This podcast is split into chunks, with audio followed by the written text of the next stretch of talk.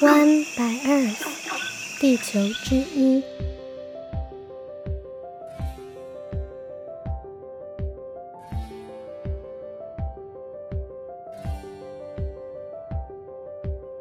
Hello，大家好，我是与大自然稳定交往中的小一。你现在收听的是 One by Earth 自然疗愈之旅。今天是二零二二的第一天。节目原本预定要和大家分享森林疗愈在心理与精神疾病方面的改善案例，但因为看见许多朋友都在分享过去一年的心路历程，于是我决定也来和大家分享我的这一年。另外，借由我在森林里散步的一段路程，大家或许也可以窥见属于自然的疗愈力。这一集节目会以经验分享为主，如果你和我一样。正在一个职涯转换期，或许会有多一点点的共鸣。那我们要开始喽。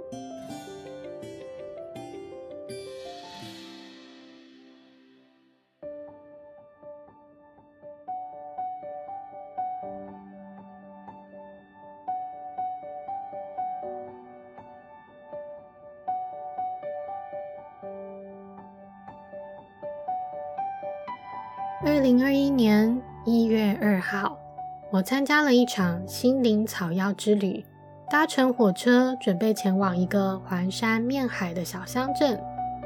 那天的日历上挂着一枝梅花，我撕下日历，在背面写下想要在旅程中获得的解答。我写的句子很复杂，但简单来说，意思是我想要知道自己的天命。我在休息的地方放下行囊，并带着这张纸，独自走进森林。回头看看当时写下的日记，我才发现，走进森林除了开启这一天的旅程，也开启了这一年的旅程。想要知道自己的天命，但没有预设那是什么。我试着保持这样的开放心态。去拥抱可能的发生。走在森林里，我任凭直觉选路，也不知道走上山顶要走多久、走多远。我披着熟悉的披肩，沿途捡拾大自然的礼物。嗯，这朵花长得有点像日历上的梅花呢。哇哦，这七条叶脉的叶真是好看呀！哦。这只树枝好像能陪我走一段路。当时的我还在东海修课，还来不及认真烦恼，但已经生出了困惑。在大学读了产品设计，毕业后做了木造建筑，之后离开，想要投身环境领域，又接着到纽西兰打工，然后正在试着写一本动物小说。可是写完小说以后呢？时值大学的期末考试季节，在东海的那半年，我旁听了许多畜产系、生命科学系、环工系和一点心理学的课程。可能是老师太会教了吧？学习这些与自然有关的知识，我觉得好快乐哦。但很快我就发现自己的选择障碍，不只会发生在日用品与衣服上。啊，也发生在职业规划上。过去，我凭着对大自然的爱，做了许多各式各样的事情，关心环境议题，举办绿色活动。但每一件有关大自然的事，对我而言都好重要哦。三月中旬，我的小说进入收尾阶段，久未进入正职工作的我，也开始思考未来要读研究所。考公职，或是寻找与环境相关的工作呢？我感到非常焦虑。有没有什么工作是正适合由我去做的呢？我很彷徨。很快，我受到一个职缺的吸引，因为这个选择看起来好像不需要放弃我的多元兴趣，那就是环境记者。我以为记者可以投身各式各样的议题。又可以亲力亲为去接触各种工作现场，还可以采访跟自己领域大不相同的人，嗯，真是个超棒的职业啊！啊，很遗憾，记者的工作跟我没有缘分。兼爱又多情的我，只好继续陷在后宫佳丽三千，却只能挑一个当老婆的痛苦抉择当中。虽然妃子们也很可能看不上我啦，但我还是希望自己可以遇上一个真爱，让我不顾一切的去追求，就不会有选择的烦恼了。所谓的真爱，所谓的天命是什么呢？年初那天的森林日记里，我写下：继续往前走，我在步道边看见了一大片的蕨类，各个嫩芽全曲成好看的圆。我细细拨开，它再次卷回。我想起纽西兰的银蕨嫩芽是毛利人常使用的图腾。这个图腾 “kolu”，由于是银蕨的嫩芽，所以有新的开始、新的生命、成长以及力量的意涵，并且由于它是一个由外向内延伸、弯曲的螺旋形状。也象征着和平、永恒与回到起点，因此，Kolu 也代表着一种改变的同时，也保持不变的生活方式。看到这一大片蕨类，我心想：嗯，这指的是不是就是所谓的天命呢？想要看到自己的 Kolu，那个是原点，也是力量与改变的东西。请帮助我看见属于我的科鲁。我在梅花日历上画上科鲁的图腾，并写上了这句话。这一年，我面临许多新的开始与挑战，从找出版社、找工作、找学校研究室，也找过人类的伴侣，不断地经验向陌生人介绍自己过去的累积。试图证明自己的能力，描绘自己未来想要做的事情。在这个过程中，我也一直在重新理解社会视角中的自己。我曾经像节目前导的来宾伊美以为的那样，因为在纽西兰奶牛场工作过，受到经验的冲击，而为了奶牛和其他经济动物的议题写小说。所以，因此尝试往食农教育方面发展过。在与出版社主编会谈的时候，他让我说说自己的故事，但我一边说着，却不知道自己除了纽西兰的经历之外，还有什么可以拿出来说。我感到自己的社会定位似乎很模糊。四年前离开木业公司后。我曾经以为自己在相关领域努力了四年，好像也做了很多事，但其实都是零散纷乱的，不知道累积在什么地方了。什么都有兴趣，什么都去尝试去理解，所以什么也都无法称为是自己的专业。好像对所有环境相关的工作，所有我想要做的工作来说。我都是一张全新的白纸。那段时间觉得焦虑又彷徨，但后来很幸运地应征上了林务局新竹林区管理处的职代工作，并且进入这一年我最忙碌的时期。一方面，我投入全新的工作环境，有许多陌生的人事物要学习，也想要获得工作上的肯定。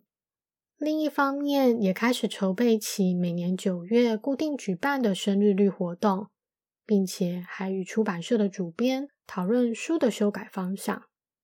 接着，很快，当我认识到有个研究室在研究森林疗愈的领域后，我心想，这就是了，就是这个森林疗愈，就像是一根浮木，让载浮载沉于直崖海洋里的我。拼死也要攀上去。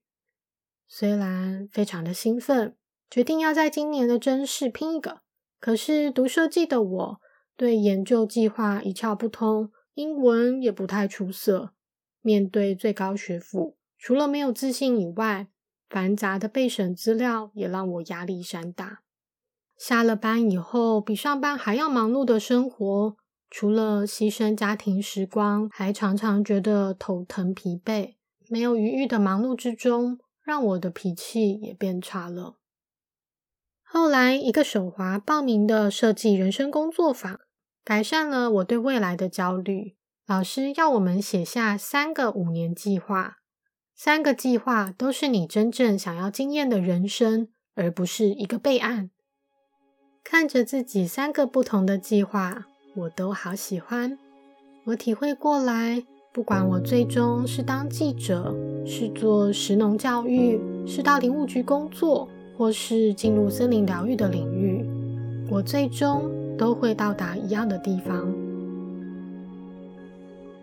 有了这样的体悟，我更能够感受到自己的幸运，不是录取研究所的那个结果，而是一路上帮助自己的那些人与连结，才是最美好的事物。其实回头看看年初的那次森林散步。就已经告诉我这件事情了。我接着往前放下了花朵、树枝与叶子，再往前，我听见海的声音。啊，是海！我想要看见大海。我往海的声音走去，往没有步道的杂木林里走去。我想起第一次光脚上山，被教导像动物一样移动。不要做拔山倒树的入侵者，可以矮身扭转，配合森林本来的样貌。有刺刺的树，像是多针生气的模样。远离步道以后的坡陡且滑，经常要借着枝干使力。多针多刺的它，像是一种提醒：你怎么不靠靠自己？越往海去。坡越往下倾，只听见海的声声呼唤，却看不到海的颜色。杂木林间，我试着看出一些像是道路的端倪。野生动物也会挑好走的路走吧。海的声音由小渐渐变大，又不见了。看不见来路，也看不见去路的时候，心情逐渐变得不安与焦急。和树打招呼的次数也渐渐的变少了。我拿起手机定位自己，也看看时间，决定继续的下切，但心情却焦急，逐渐无法是一只优雅的兽，而像是一个闯入的顽童，调皮而不知分寸。爬过一段陡坡后，我被一棵树吸引，并与它拥抱。拥抱、抚摸、品尝它的气息与味道。我睁开眼睛看它的树冠，看它的树皮与青苔。我说：“啊，你就是小球栗皮树，这是我小说里主角玛娜家里的那棵树。”我好高兴。我问树说：“你的家人朋友呢？”我观察到它的附近并没有它的同类，会不会寂寞啊？思寻着它的根会一直延伸到哪边，跟谁沟通联络呢？我蹲下身去抚摸，并向根系们打招呼。没问题的，我再次抱紧它，想要给它温暖。一定没问题的，我对它说。再延伸一点点，不管是广是深，是往哪里去，这整座山都是你的家，都是你的家。青春的流逝，社会的结构，珍惜的人事物和不够自信的自己，都会让人迷惘、焦躁、急于表现。想要证明自己的价值，每一条路看起来都在前往不同的地方，每一次的抉择看起来都充满变数。但不论是自己或是世界，总是改变的同时也保持不变。只要心里始终有他，不论我去哪里，我或者不是我，而是我们。最终都会找到他的，找到科鲁，成长、茁壮，然后回到永恒的原点。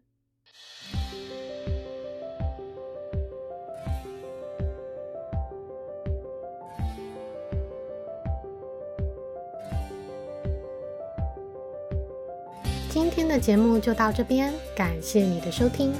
没想到那次小小的森林散步，我居然记录的这么详细，回头看看自己都觉得好有趣。其实旅程的隔天，我又和朋友们回到那座森林里，并带领大家拥抱一棵树。这也是森林疗愈课程里经常会有的内容。但那时候的我，都还不知道森林疗愈是什么呢。却已经被森林和大自然疗愈了好几次。你也曾经无意间被大自然疗愈过吗？写下留言跟我分享，让我们一起爱上自然吧。